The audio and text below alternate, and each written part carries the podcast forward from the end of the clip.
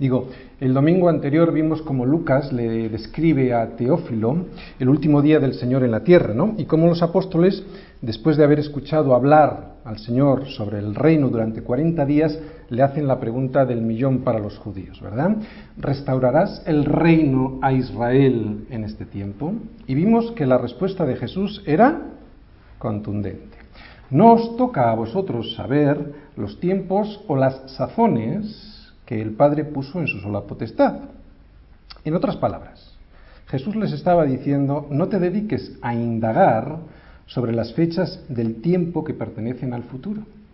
Que no te quedes mirando al cielo, que tienes una tarea, ¿os acordáis? Tienes una tarea, ¿cuál era? Ser testigo, y que esa tarea la íbamos a poder realizar con un poder que nos iba a ser dado desde lo alto, el poder de Dios mismo viviendo en nosotros, y además Jesús nos da un método. ¿Por qué? Porque nos deja trazado un mapa, ¿os acordáis? Jerusalén, toda Judea, Samaria y hasta lo último de la tierra. O sea, un plan, no lo vamos a volver a repetir aquí porque era del domingo pasado, un plan para que no te salgas de él. Bien, hoy vamos a ver cómo hay que tomar las decisiones importantes en nuestra vida. ¿En qué basarlas y cómo y cuándo tomarlas? ¿De acuerdo? ¿En qué basarlas y cuándo tomarlas? Vamos a leer los versículos de hoy que están en Hechos 1, desde los versículos 12 al 26. Dice el versículo 12, entonces volvieron a Jerusalén desde el monte que se llama del Olivar, el cual está cerca de Jerusalén, camino de un día de reposo. Y entrados subieron al aposento alto, donde moraban Pedro y Jacobo, Juan, Andrés, Felipe, Tomás, Bartolomé, Mateo, Jacobo, hijo de Alfeo, Simón el celote y Judas, hermano de Jacobo. Todos estos perseveraban unánimes en oración y ruego con las mujeres y con María, la madre de Jesús, y con sus hermanos.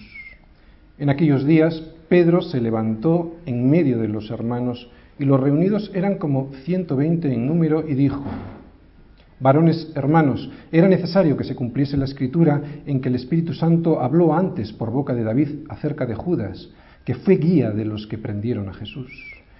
Y era contado con nosotros, y tenía parte en este ministerio. Este, pues, con el salario de su iniquidad, adquirió un campo, y cayendo de cabeza, se reventó por la mitad, y todas sus entrañas se derramaron. Y fue notorio a todos los habitantes de Jerusalén, de tal manera que aquel campo se llama en su propia lengua Aceldama, que quiere decir campo de sangre. Porque está escrito en el libro de los Salmos, sea hecha desierta su habitación y no haya quien muere en ella, y tome otro su oficio. Es necesario, pues, que de estos hombres que han estado juntos con nosotros todo el tiempo que el Señor Jesús entraba y salía entre nosotros, comenzando desde el bautismo de Juan hasta el día en que de nosotros fue recibido arriba, uno se ha hecho testigo con nosotros de su resurrección. Y señalaron a dos, a José, llamado Barsabás, que tenía por sobrenombre justo, y a Matías. Y orando dijeron, Tú Señor que conoces los corazones de todos, Muestra cuál de estos dos has escogido, para que tome la parte de este ministerio y apostolado de que cayó Judas por transgresión, para irse a su propio lugar. Y les echaron suertes, y la suerte cayó sobre Matías, y fue contado con los once apóstoles. ¿Cómo decidir correctamente? Hechos 1, del versículo 12 al 26, pasos a dar. En la primera predicación de Hechos, vimos la absoluta necesidad que tenemos los creyentes de esperar que el Espíritu Santo descienda sobre nosotros y repose sobre nosotros. Hoy vamos a ver esto mismo, pero con un ejemplo. Veremos cómo toman una importante decisión los miembros de la primera comunidad de creyentes en Cristo justo después de la ascensión del Señor y justo antes del día de Pentecostés. ¿Qué creéis que vamos a ver? ¿Errores? aciertos, un método adecuado para la toma de decisiones en la iglesia. Vuelvo a recordar, estamos en ese día en que Jesús les, entre ese día que Jesús les anunció la promesa del Padre, que era el bautismo del Espíritu Santo, y el día de la llegada de ese bautismo, el día de Pentecostés. Los apóstoles, esto es importante, recordar que estamos en ese día. ¿eh? Los apóstoles salieron con gozo después de la ascensión, después de haber escuchado a los ángeles decirles que Él regresaría. Esto no lo vemos en Hechos, que salieron con gozo, pero sí lo vemos en los últimos versículos del libro de Lucas, salieron con gozo. Vamos a ver los pasos que dieron estos apóstoles hasta ese día de Pentecostés y así saber qué pasó antes de recibir esa promesa. Paso 1. Obediencia. Versículo 12.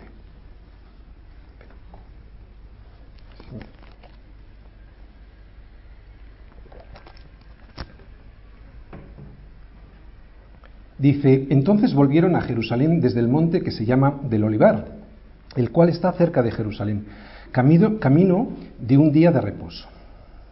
Bien, ¿qué es lo primero que vemos? Que ellos obedecieron al mandato de su Señor, ¿no? Jesús les mandó ir a Jerusalén y ellos así lo hicieron. No se pusieron a discutir la orden y, ¿sabes? Tenían muy buenas razones para no hacerle caso. Primero, el Señor ya no estaba con ellos, así que resultaba fácil poner excusas diciendo que ya no hay un líder, ya no hay nadie que guíe, ¿no? Aunque Jesús les recordó que tenían una promesa, la promesa del Padre. Pero ahora ya no está Él para darles ánimos, para darles enseñanza, para decirles qué hacer y cómo hacerlo, ¿no? Cómo comportarse. Pero no obedecer hubiese sido una excusa porque sí sabían lo que tenían que hacer. Esperar en Jerusalén. Mira, las órdenes del Señor siempre son muy claras, aunque muy cortas. Si no recordar con Abraham qué pasó, ¿qué le dijo a Abraham? Vete de tu tierra, de tu parentela, sal de la casa de tu padre y vete a la tierra que yo te mostraré. Sal. Ya te diré cuál es la tierra, ¿no? Las, eh, órdenes del Señor son siempre muy claras, aunque muy cortas. Segunda excusa que podían haber puesto. Jerusalén era la ciudad donde habían prendido, donde habían azotado y crucificado a Jesús, ¿verdad? Y también era la ciudad donde los mismos que habían hecho esto les estaban esperando a, sus, a los discípulos deseando perseguirles. De hecho, en el Evangelio de Juan vemos cómo los discípulos estaban como encerrados ¿eh? y con miedo a los judíos. Esto lo vemos en Juan 20, creo recordar, eh, capítulo 20, versículo 19. Ellos tenían miedo, por lo tanto, vemos que hay otra muy buena excusa como para no ir. Así que obedecer, en este caso, aunque nos parezca a nosotros sencillos, no era tanto, significaba algo difícil de acatar. Ellos en su mayoría eran galileos, así que lo más lógico hubiera sido irse cada uno a su casa, ¿verdad? Y esperar allí los acontecimientos a que todo se calmase. Pero así no opera la obediencia y si el Señor dice blanco, aunque tú y yo lo veamos negro, es blanco. Este es el primer paso, obedecer. Y no es nada fácil, es verdad. Como ya en esta iglesia sabemos, no es fácil. Pero sin este primer paso no podremos dar el segundo con seguridad. Mirad, aunque en este versículo vemos que todos volvieron a Jerusalén, la obediencia siempre es una decisión personal no colectiva. Obedecerlo tiene que hacer cada persona individualmente. Un ejemplo. Si un marido decide obedecer a Cristo pero su esposa no, esta obediencia solo opera para el marido, aunque a través de esta obediencia, desde luego, sirva como ejemplo para seguir a su esposa, ¿no? Sin duda. Evidentemente podemos poner el ejemplo al revés, la obediencia de la mujer y la desobediencia del marido. Otro ejemplo, si un hijo obedece y el padre no, esta obediencia solo opera para el hijo, aunque su padre puede sentirse beneficiado al ver un ejemplo de lo que es la obediencia al Señor. ¿no? Así que el primer eh, ejemplo que vemos en, este, en estos versículos es que los apóstoles obedecieron, pero la obediencia era personal. Cada uno de ellos tomó personalmente el mandato del Señor y lo obedeció. Bien, un pequeño paréntesis. Algo muy, muy importante y muy práctico para la obediencia. Creo que nos puede ayudar en este tema. La obediencia no es un sentimiento. La obediencia es una decisión. Una gran parte de los creyentes basan su vida cristiana en emociones, no en decisiones. Y ahí está el fracaso de sus vidas. no siento al Señor. Es que no tienes que sentirle. Tú obedécele. Ya verás como después de obedecerle, le sientes. Es al revés de como muchas veces nos lo imaginamos, ¿no? Pasa lo mismo con el conocimiento de Dios. Mucha gente quiere conocer a Dios estudiando, pero ahí no le va a conocer. Primero que nos dice el Señor, cree. Y luego se te abrirán los cielos y te bajará el conocimiento. Es siempre al revés de cómo nosotros nos lo imaginamos. Alguien puede decirme, yo no conozco cuál es la orden o las demandas de Dios para mi vida, ¿no? Yo creo que todos lo sabemos. Todos sabemos las demandas, por lo menos fundamentales, que el Señor tiene para nosotros. Todos los domingos desde aquí decimos alguna de esas demandas. Otra cosa es que no nos interesen y miremos para otro lado. ¿no? Así que empieza obedeciendo estas cositas que ya sabes y que muchas veces no queremos hacer ya verás como el resto viene dado. Mirad, por ejemplo, desde aquí hablamos de la comunión unos con otros, ¿no? Esto no se ha de hacer por sentimiento. Tener comunión es el resultado de una decisión. La decisión de obedecer a un mandato del Señor, esta decisión hecha efectiva en mi vida, hará que la bendición de Dios descienda en mi vida, ¿no? Y como consecuencia, y después de haber obedecido, sentiré bien, me sentiré bien por tener comunión con mis hermanos, ¿no?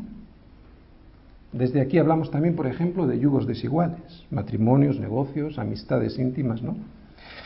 Esto no se hace porque uno se sienta bien o mal. Esto se hace como resultado de una decisión. He decidido obedecer.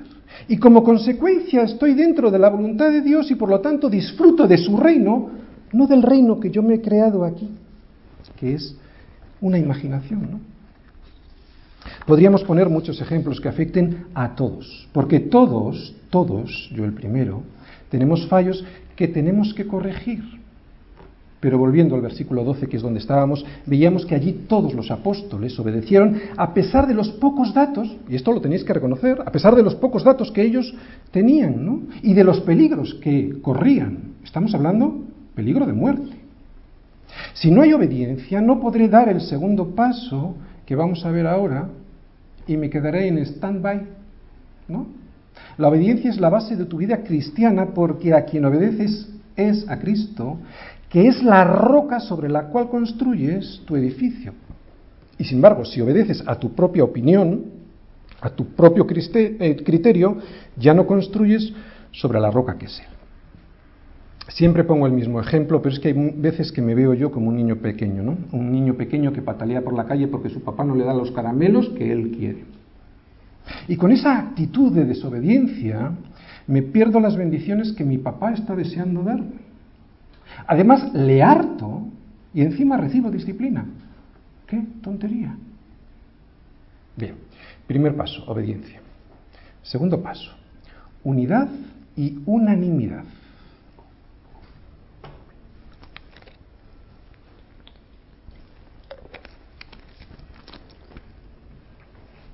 Versículo 13. Y entrados subieron al aposento alto, donde moraban Pedro y Jacobo, Juan, Andrés, Felipe, Tomás, Bartolomé, Mateo, Jacobo, hijo de Alfeo, Simón el celote y Judas, hermano de Jacobo. Versículo 14. Todos estos perseveraban unánimes en oración y ruego con las mujeres y con María, la madre de Jesús, y con sus hermanos. La unidad y la unanimidad no es lo mismo. Vamos a explicarlo. Unidad. Volvieron juntos del monte de los olivos a Jerusalén y subieron juntos y estuvieron juntos en el aposento alto. Esto es lo que significa unidad, que están juntos como juntos están los miembros de un solo cuerpo, ¿no? De un solo organismo. Esto es la iglesia, un organismo, aunque con diferentes miembros. Eso es unidad juntos, físicamente, unanimidad. Otra cosa, diferente. Lucas nos dice que perseveran unánimes en oración y ruego. ¿Qué es unanimidad? Pues que tenían un objetivo común. En ese momento esperaban todos, unidad, recibir la promesa del Padre. Ese era el objetivo común. Unidad, juntos, un solo cuerpo, unanimidad, un mismo objetivo. Dios habla a través de la iglesia. Lo vuelvo a decir, Dios habla, habla a través de la iglesia. Por eso no es suficiente con tu Biblia solo en casa. Es en la unidad, juntos, y en la unanimidad, donde Cristo se manifiesta de una manera especial, como veremos que va a suceder en el capítulo 2 de Hechos, lo veremos el próximo domingo. Este es el diseño de Dios para el cristiano, la comunión, el compañerismo cristiano, la iglesia, llámale como quieras, para que nuestra mente sea transformada en un mismo sentir, unanimidad, el mismo sentir que Cristo Jesús. Bien, aquí vemos los once apóstoles, ¿vale? Porque Judas Iscariote evidentemente ya no estaba. Y si nos fijamos en los nombres de estos apóstoles, podemos darnos cuenta que cada uno era muy diferente del otro. Pedro, impulsivo, colérico, chulo, cobarde. Chulo y cobarde. Cuando uno es chulo normalmente es cobarde también, ¿no? ¿Os acordáis? ¿por qué no puedo seguirte, no? Mi vida pondré por ti. Eso es una chulería porque además estaban todos delante y el único que salió diciendo eso fue Pedro. Y cobarde. El mismo Señor le tuvo que decir, espérate, no van a pasar ni 24 horas que me vas a negar. ¿no? Pero sin embargo todo cambió luego en Pentecostés, ¿no? Se volvió valiente y firme en sus convicciones. Jacob, vengativo, apasionado, egoísta, engreído. Aunque la cosa cambia también después de Pentecostés porque se vuelve consagrado, valiente. Juan, como su hermano Jacobo. Juan y Jacobo, los hermanos, vengativo, como su hermano. El Señor los llamó Boanerges, hijos del trueno. ¿Por qué digo vengativo? ¿Os acordáis aquella circunstancia en la que entraron Jacobo y Juan en una aldea samaritana y los samaritanos pues no le recibieron bien, ¿no? Entonces eh, Juan le dijo a Jesús, ¿Quieres que mandemos fuego que descienda de lo alto como hizo Elías y los consuma? Vengativo, ¿sí? Por eso digo vengativo, no me lo estoy inventando. Apasionado, también engreído, aunque la cosa cambia después, en Pentecostés, ¿verdad? Se vuelve valiente, amoroso y compasivo. Andrés era un curioso, y mirad, para no seguir la lista, porque podríamos hablar de cada uno, diremos nuestro amigo Tomás, Tomás dubitativo, si no meto el dedo en el agujero donde estaban los clavos y la mano en su costado, no creeré. Así que yo creo que podríamos verlos a ellos como nos podríamos ver a nosotros mismos, ¿no? No todos serían amigos de todos, no todos se caerían igual de bien, no todos pensarían las mismas cosas, pero lo importante, ¿os dais cuenta? No es esto. A pesar de las diferentes evidencias que tenían entre ellos, lo importante era que estaban como juntos, en unidad, y estaban unánimes, o sea que tenían un objetivo común a cumplir y un mismo propósito. En eso consiste la iglesia local. Tenemos un objetivo común y lo abordamos hasta que nos sea concedido de lo alto. Paso 3. Oración y ruego. El título de nuestro sermón es Cómo decidir correctamente.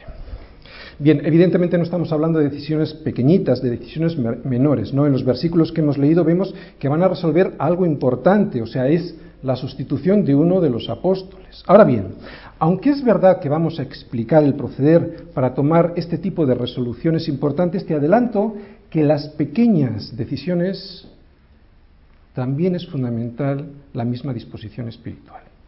Si estamos en esta misma disposición espiritual que vamos a ver aquí en seis pasos, no será, no será necesario seguir esos seis pasos para hacer las cosas pequeñas en tu vida porque ya estás bien enfocado.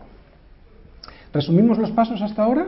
Era obediencia, unidad y unanimidad y oración y ruego, que es lo que vamos a ver ahora. Ellos estaban enfocando la situación de manera espiritual, correcta. Por lo menos de momento, eso es lo que parece, ¿no? Que está todo conforme. En este punto quiero hacer una advertencia muy grave. ¿Vale? Otro paréntesis. Y es grave porque es decisiva para la salvación de una persona. Mira, cuando tengas que tomar una decisión importante, ni se te ocurra alejarte de la iglesia. Eso es lo que persigue Satanás para debilitarte. Y todos lo hemos experimentado alguna vez. Y es peligrosísimo. Precisamente es en ese momento cuando más cerca debes de estar de tus hermanos para obedecer en unidad y unanimidad y orar con tus hermanos. Si le haces caso a Satanás y como miembro que eres del cuerpo, del cuerpo de Cristo, ¿ah? te apartas, te desgajas, te arrancas del cuerpo, del resto del cuerpo, ten por seguro que empezarás a pudrirte, empezarás a oler mal, porque cuando te arrancas, te mueres, te pudres, porque la sangre ya no llega a ese miembro y se hará muy evidente que te mueres. Y Satanás siempre intentará separarte del cuerpo de Cristo, pero sobre todo tendrá más éxito si es que tienes que tomar una decisión trascendental. Así que en nuestra iglesia local, y estos son cosas prácticas que podemos sacar de los versículos que vamos a ver hoy, siempre debe de darse esto. Obediencia, unidad y unanimidad y oración y ruego. Este tercer paso, el de oración, eh, no se refiere a la oración personal, si os dais cuenta, no está hablando de la oración personal, la que hacemos de manera privada en nuestra casa, en nuestra habitación. Aquí vemos que se habla de la oración pública, por lo tanto, es evidente en estos versículos que la oración pública es importante. Otro paréntesis práctico para nuestra vida. Quiero que sepas algo muy importante. Si en la iglesia tenemos reuniones de oración, no es porque el pastor quiera dar una apariencia de espiritualidad o porque quede muy bonito en la página web. Es porque fundamentalmente es algo que es necesario para ti, es bíblicamente importante que acudas a los grupos de oración colectiva. Es importante para ti y no para Dios. Dios no te necesita en las reuniones comunitarias de oración. Tú necesitas el compañerismo. Tú eres el que lo necesitas. Por eso la iglesia local te lo proporciona. ¿no? Por eso estamos en Semilla Mostaza enfocados bíblicamente. Aquí están, en estos versículos que vemos, todos juntos, en unidad, unanimidad y orando. Y por algo importante. Así que no le quites importancia a la oración comunitaria, es profundamente bíblica. Bien, antes de ver el cuarto paso que debemos dar para tomar las decisiones correctas, vamos a analizar los personajes de esta historia, ¿de acuerdo? Hay muchos personajes, los vamos a intentar ver. Además de los apóstoles, vemos a María. María, la madre de Jesús. Esta es la última vez que aparece mencionada en la Biblia. Aquí Lucas dice, María, la madre de Jesús, y con sus hermanos. O sea, que no dice María, la madre de Dios. Mirad, si realmente la hubiesen considerado la madre de Dios, Lucas y el resto de los escritores lo hubieran dicho. No es un asunto baladí como para no comentarlo, ¿no? como para no hacer mención de ello en la escritura. El mismo Lucas dice en el capítulo 1 de su tercer evangelio, del Evangelio de Lucas, y en boca de la propia María, que ella era pecadora porque necesitaba un Salvador. Las propias palabras de María son, engrandece mi alma al Señor, y mi espíritu se regocija en Dios, mi Salvador. O sea que necesitaba un Salvador. Porque ha mirado la bajeza de su sierva, pues he aquí, desde ahora me dirán bienaventurada todas las generaciones. También es claramente antibíblico basar en estas palabras últimas, desde ahora me dirán bienaventurada todas las generaciones, que ella ha de ser adorada como diosa, reina del cielo, corredentora, mediadora. No. Nosotros la llamamos bienaventurada, porque a pesar de su origen humilde, fue designada por Dios para llevar en su vientre al Hijo de Dios. Pero nada más. Y nada menos. Pero nada más. María se moriría de vergüenza si viera lo que han hecho con ella. En ningún lugar de la Biblia la vemos con una posición prominente, sino siempre en situaciones de comunión, ¿no? Con el resto, como estamos viendo aquí en estos versículos. Jesús no les dijo a los apóstoles, id a Jerusalén y allí arrodíllense ante María y adórenla. María y los hermanos de Jesús están orando a Dios juntamente con el resto de los apóstoles. Los apóstoles no están orando a María, ni aquí ni en ningún lugar del Nuevo Testamento lo vemos, pero es que ni siquiera insinuado. Los que dicen que María no tuvo pecado, no sé en qué se basan. Ella no fue concebida por el Espíritu Santo, sino por medio de relaciones sexuales como cualquier otra persona de este mundo, a excepción de Jesús. Por lo tanto, si se, ve en este versículo bien, o sea, si nos fijamos bien, vemos a los hermanos de Jesús, a María y a los apóstoles que están juntos, unánimes, orando y haciendo ruegos. Y no haciendo ruegos a María, sino a Dios, para recibir la promesa del Padre. Tanto unos como otros vemos que están en igualdad de posición y de situación. Otros personajes, los hermanos de Jesús. Los que dicen que María no tuvo otros hijos deberían leer más las escrituras. Por ejemplo, Mateo 13, versículos 55-56. Dicen los judíos hablando de Jesús en estos versículos. ¿No es este el hijo del carpintero? ¿No se llama su madre María y sus hermanos Jacobo, José, Simón y Judas? ¿No están todas sus hermanas con nosotros? O sea que por lo menos tenía cuatro hermanos y mínimo dos hermanas, mínimo, porque habla de hermanas. O sea que son seis, siete con él. Ya eran bastante. Para justificarse, estas personas dicen que no eran hijos de, de, María, que eran hijos de José, o sea, de un matrimonio anterior de José, ¿no? Pero no de María. Mirad, no hay base bíblica para esto. La palabra que se utiliza en griego es adelfos. Y adelfos es adelfos, o sea, hermanos. No vamos a profundizar aquí en este tema porque no es el objeto de esta predicación, ¿de acuerdo? Pero diremos que realmente si María no hubiera tenido hijos después de haber tenido a Jesús, ¿por qué en Mateo 1, 25 se nos dice que José no la conoció hasta que dio a luz a su hijo primogénito y le puso por nombre Jesús? O sea, que después de dar a luz, sí que la conoció, y conocer en el idioma hebreo, además de conocer a otra persona, implica relaciones íntimas, relaciones sexuales. No vamos a seguir por aquí. Vemos a Pedro. Y vamos a leer los versículos del 15 al 26 para oír qué dice Pedro y cómo se comporta. ¿De acuerdo?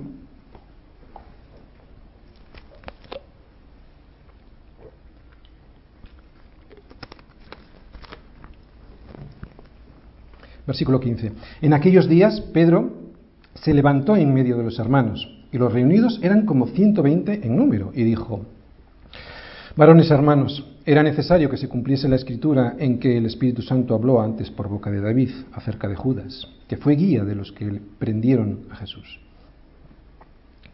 Y era contado con nosotros y tenía parte en este ministerio. Bien, me quiero parar aquí un momentito. Eh, porque esto es lo más triste que se puede decir de alguien en la iglesia, que era y que tenía. Judas no permaneció en obediencia, en unidad, en unanimidad, ni oración y ruego. Por eso él era y no es, tenía y ya no tiene. Versículo 18. Este pues, con el salario de su iniquidad, adquirió un campo y cayendo de cabeza se reventó por la mitad y todas sus entrañas se derramaron. Y fue notorio a todos los habitantes de Jerusalén, de tal manera que aquel campo se llama en su propia lengua Acéldama, que quiere decir campo de sangre. Porque está escrito en el libro de los Salmos, sea hecha desierta su habitación y no haya quien more en ella, y tome otro su oficio. Aquí Pedro vemos que cita salmos, ¿no?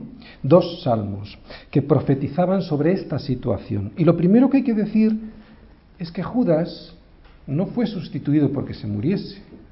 Judas fue sustituido porque fue un apóstata. La razón, pues, de la sustitución de Judas no es porque se muriera, porque otros apóstoles murieron después y no hubo necesidad de sustituirles. La razón fue la apostasía, ¿no? Eh, si alguien no sabe lo que es apostasía, es la renuncia de tu fe públicamente. Versículo 21. Es necesario, pues, que de estos hombres que han estado juntos con nosotros todo el tiempo que el Señor Jesús entraba y salía entre nosotros, comenzando desde el bautismo de Juan hasta el día en que de nosotros fue recibido arriba, uno se ha hecho testigo con nosotros de su resurrección. Y señalaron a dos, a José llamado Barsabás, que tenía por sobrenombre justo, y a Matías.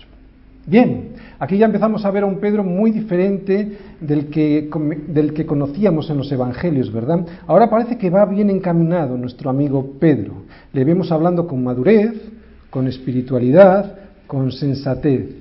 No habla de su propia opinión ni se deja llevar por sus sentimientos, habla Biblia porque es lo que tiene en su corazón. Es la primera vez que vemos a Pedro mencionar o hablar palabras que reflejan exactamente la escritura. ¿no?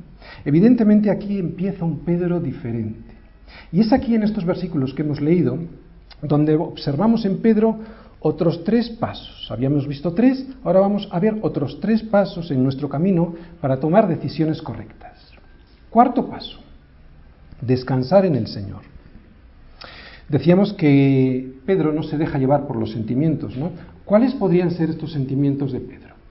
Imagínate, vamos a imaginarnos está en la situación de Pedro y las sensaciones que generaría el problema que ocasionó Judas en su vida, ¿no? Y en el resto de los discípulos. Es la traición de un amigo, del que nadie, a excepción de Jesús, tenía o sabía qué es lo que iba a pasar. Él era el encargado de las finanzas del grupo. O sea, era una persona en la que se había depositado gran responsabilidad y confianza. Y resulta que les falló, y además les falló no de cualquier manera, sino de la peor manera posible. Así que Pedro, al hacer esta pequeña reseña sobre Judas, no se deja llevar por palabras de odio o de rencor, sino que simplemente describe lo que pasó ¿no? Reconoce lo que ocurrió en esta situación y lo reconoce como un cumplimiento de las escrituras. ¿Qué es lo que nos enseña esto? Pues una cosa. Esto nos enseña que hay que aceptar las situaciones como nos vienen en la vida sin quejarnos y mucho más sin estar quejándonos permanentemente. Nosotros sabemos que Dios es soberano y esto significa que está en el control de todas las cosas. Y al saber esto, enseguida, enseguida debemos darle el verdadero sentido que Dios quiere que le demos a las pruebas, a las circunstancias que nos rodean. ¿Y cómo podemos darle este verdadero sentido?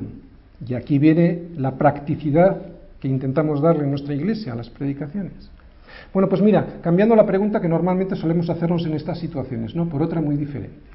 Pedro no se hace la pregunta que muy probablemente todos nos haríamos, ¿no? En esta circunstancia. ¿Por qué? ¿por qué me está pasando esto? Sino la pregunta que deducimos de sus palabras es ¿para qué? Y la respuesta que él mismo se da es para que se cumpliese la escritura. Y en ese mismo momento es cuando vemos que Pedro descansa en el Señor. Y se puede poner entonces ya manos a la obra, ¿no? Que era restaurar el orden establecido y estropeado por la traición de Judas, o sea, tenían que ser doce. Pedro no discute con Dios.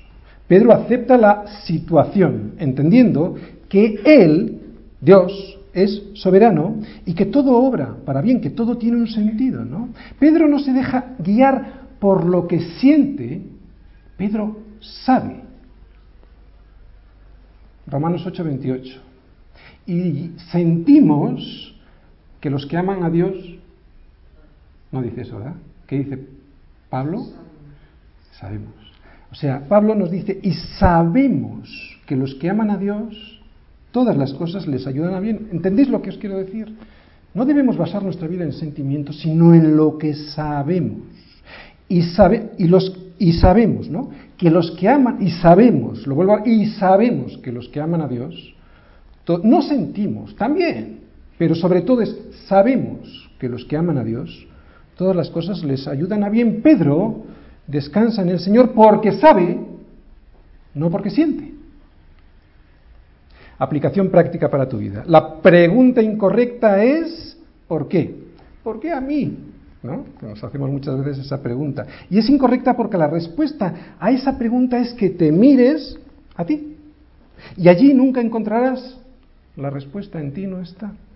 ¿Para qué? Esa es la pregunta correcta, porque hace que mires a Cristo y allí sí Allí sí está la respuesta.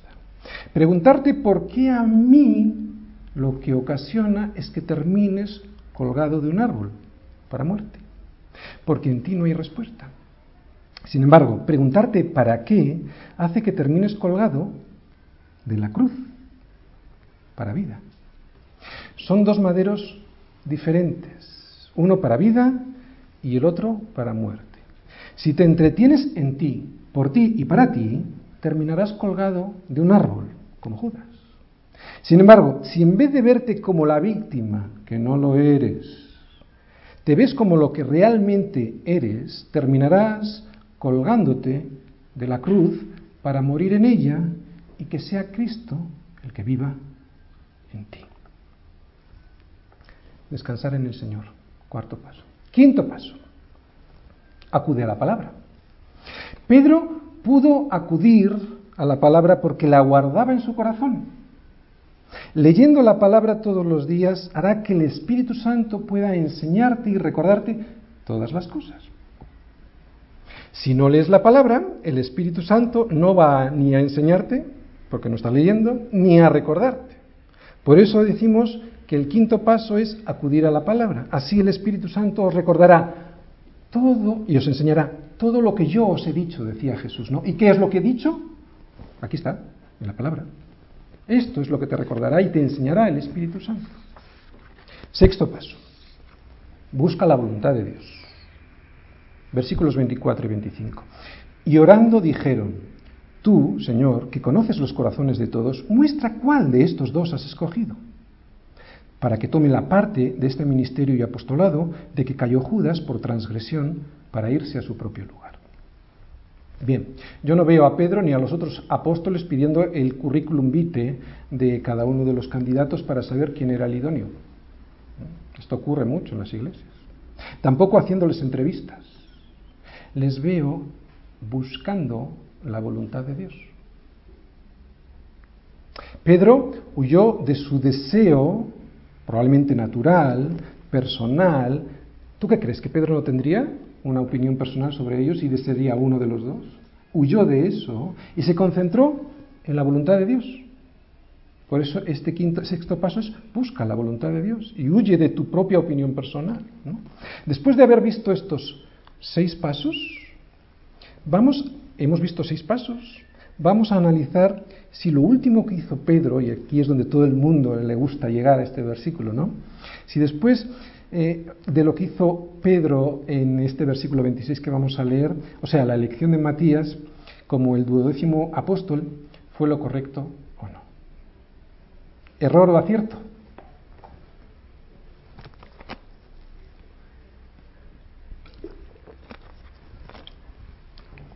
Bien, sé que estáis con todos los sentidos porque esto es muy interesante. Versículo 26, y les echaron suertes y la suerte cayó sobre Matías y fue contado con los once apóstoles. Bien, aquí hay división de opiniones, como en los toros.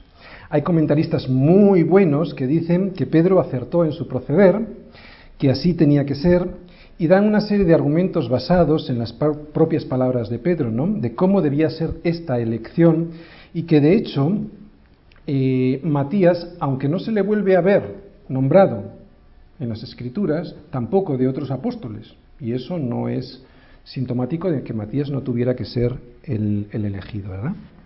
Otros dicen, sin embargo, también muy buenos comentaristas, que se equivocó y ofrecen también sus argumentos. Pablo, dicen, debía ser el duodécimo. Él es el apóstol con más notoriedad dentro del Nuevo Testamento. Y a Matías ni se le vuelve a nombrar. No tiene ni comparación, dicen.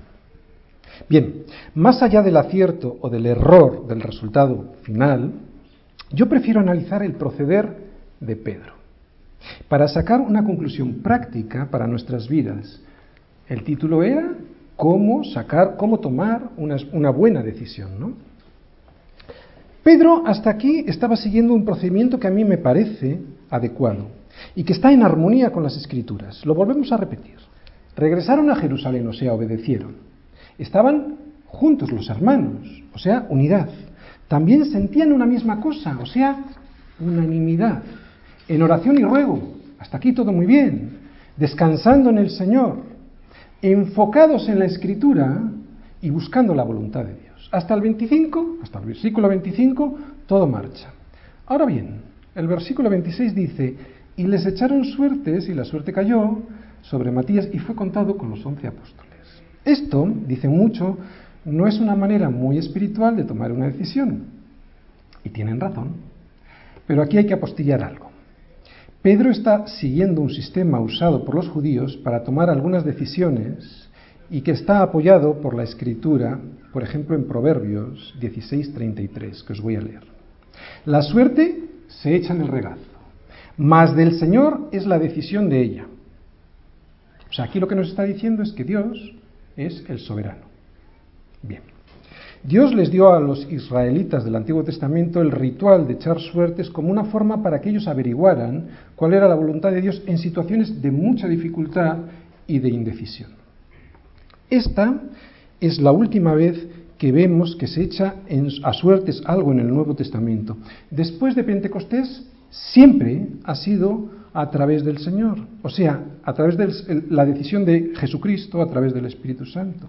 Es Él quien se manifiesta, quien manifiesta su voluntad, la voluntad específica para cada uno de nosotros, ¿no? en cada situación particular. Y hoy día lo sigue haciendo así, de esta manera, añadiendo la palabra profética más segura, como nos dice Pedro, ¿no? la cual hacéis bien en estar atentos como una antorcha que alumbra en lugar oscuro hasta que el día esclarezca y el lucero de la mañana salga en vuestros corazones. O sea, hasta que el día sea perfecto, hasta que seas santificado y ya no necesites esto, porque ya tienes todo el conocimiento, ¿no? Pero no es el momento. Como decimos hasta el versículo 25, todo va correctamente. Y además Pedro deja la decisión en manos de Dios y no se quiere apoyar en su propio deseo y opinión. Así que aquí vemos a un Pedro con un corazón honesto y sincero delante de Dios, intentando tomar la decisión eh, adecuada y correcta según la voluntad de Dios. Hasta aquí yo no veo ningún problema. Pero después yo sí que lo veo. Yo veo un problema. Yo no voy a entrar a defender ninguna de las dos posturas, ya que las dos posiciones tienen muy buenos argumentos para su defensa. De todos los versículos de hoy, yo lo que pretendo es sacar un buen ejemplo, un modelo de lo que la Iglesia debe hacer cuando tiene que tomar una decisión. Al margen del resultado final, si es correcto o no, y para mí si lo fue, y ahora os voy a decir por qué, yo me quiero centrar en el proceder de Pedro. Para mí el resultado sí es el correcto, porque Dios es soberano. Y por lo tanto, si Matías sí era el adecuado, Dios lo, permitió por algún motivo.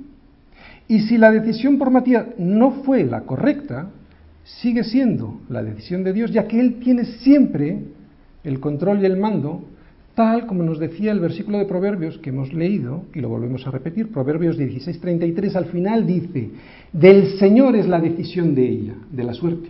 O sea que la suerte no es suerte, sino que es la decisión de Dios. Además, Lucas, que es el que escribe este libro de Hechos, era amigo de Pablo, había estado viajando con él. Y si Pablo le hubiese, hubiese pensado que él era el duodécimo apóstol, se lo hubiese hecho saber a Lucas y Lucas lo hubiera puesto aquí en el libro de Hechos, ¿no? Aunque por otra parte, Pablo también reclama ser el apóstol de Jesucristo, reclama el apostolado, ¿no? Y dice de sí mismo que tiene pruebas de su apostolado. Así que vemos no sabemos muy bien. ¿Cuál de los dos? Pues mira, lo sabremos cuando lleguemos allá. Y sabes, cuando lleguemos allá, lo que menos nos va a importar es saber esto. Por lo tanto, no nos vamos a centrar, no vamos a analizar el resultado final. Eh, Matías sí, Matías no. Lo que hay que ver es si los pasos de Pedro fueron los adecuados para poder tener un ejemplo de cómo poder formarnos una opinión, una, una, decisión correcta en nuestra vida en la iglesia. ¿no? Y esto hay que analizando, analizarlo viendo toda la escritura en su contexto, porque la escritura se interpreta a sí misma. ¿De acuerdo? Repasemos los primeros pasos, los tres primeros pasos. Estaban en obediencia en Jerusalén, los hermanos juntos en unidad y estaban unánimes, con un mismo sentir en oración y ruego. Pero veo un, veo un problema, como os he dicho antes, y veo un problema en el primer paso. El problema que yo veo es que obedecieron al Señor, sí, pero no del todo. Y una obediencia a medias es una desobediencia, lo que implica, como mínimo, una gran imprudencia. Aunque la voluntad de Dios siempre se termine cumpliendo, por eso yo no me centro en, Mateo, en Matías sí, Matías no. Él es soberano. ¿De acuerdo? Al margen de que el elegido tuviera que ser o no Matías, Pedro y al resto de los discípulos se les mandó que no se fuesen de Jerusalén, sino que esperasen la promesa del Padre, la cual les dijo, oísteis de mí. Hechos 1.4. Para mí aquí está la clave del error.